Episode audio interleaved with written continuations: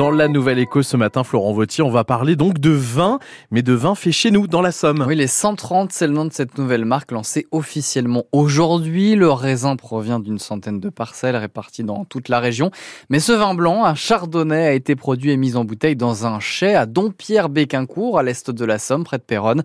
Un tout premier vin régional dont on parle ce matin avec le directeur commercial des 130. Bonjour Christophe Dubroc.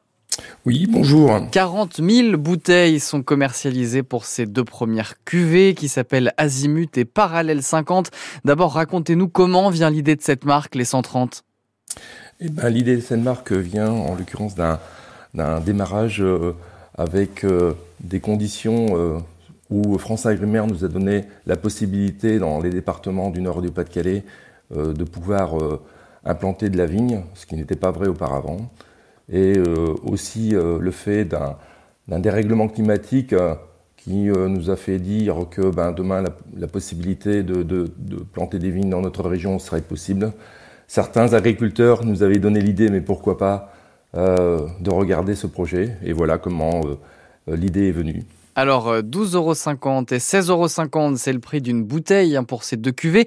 Comment vous avez fait en sorte de maintenir un prix qui soit, on va dire, assez accessible pour un grand nombre de personnes?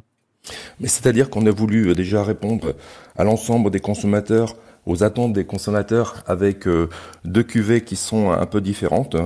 Une cuvée euh, qui est dédiée à l'apéritif avec un vin estival printanier qui convient ou à des moments de partage euh, en terrasse, on va dire. Ça, c'est Azimut. Donc ça, c'est Azimut, voilà.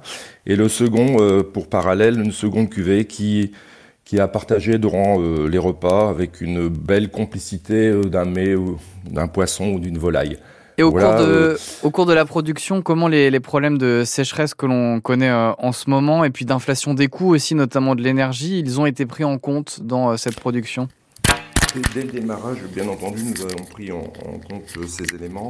Les parcelles que nous avons euh, choisies euh, ont été faites avec des critères très très très importants, en l'occurrence des études de sol, de sous-sol, des réflexions sur l'exposition, sur l'environnement des parcelles.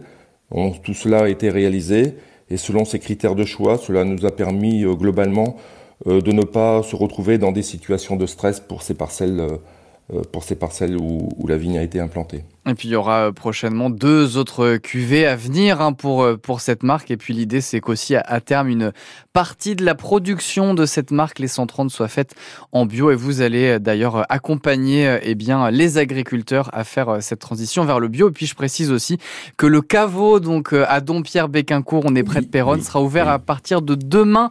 Ça sera ouvert le mardi et le jeudi après-midi et puis le vendredi et samedi toute la journée. Merci beaucoup beaucoup Christophe Dubroc, directeur commercial des 130, d'avoir été avec nous ce matin dans la Nouvelle Écho. Merci à vous. Bonne journée. La Nouvelle Écho de ce jeudi qui est à écouter sur francebleu.fr dans un instant.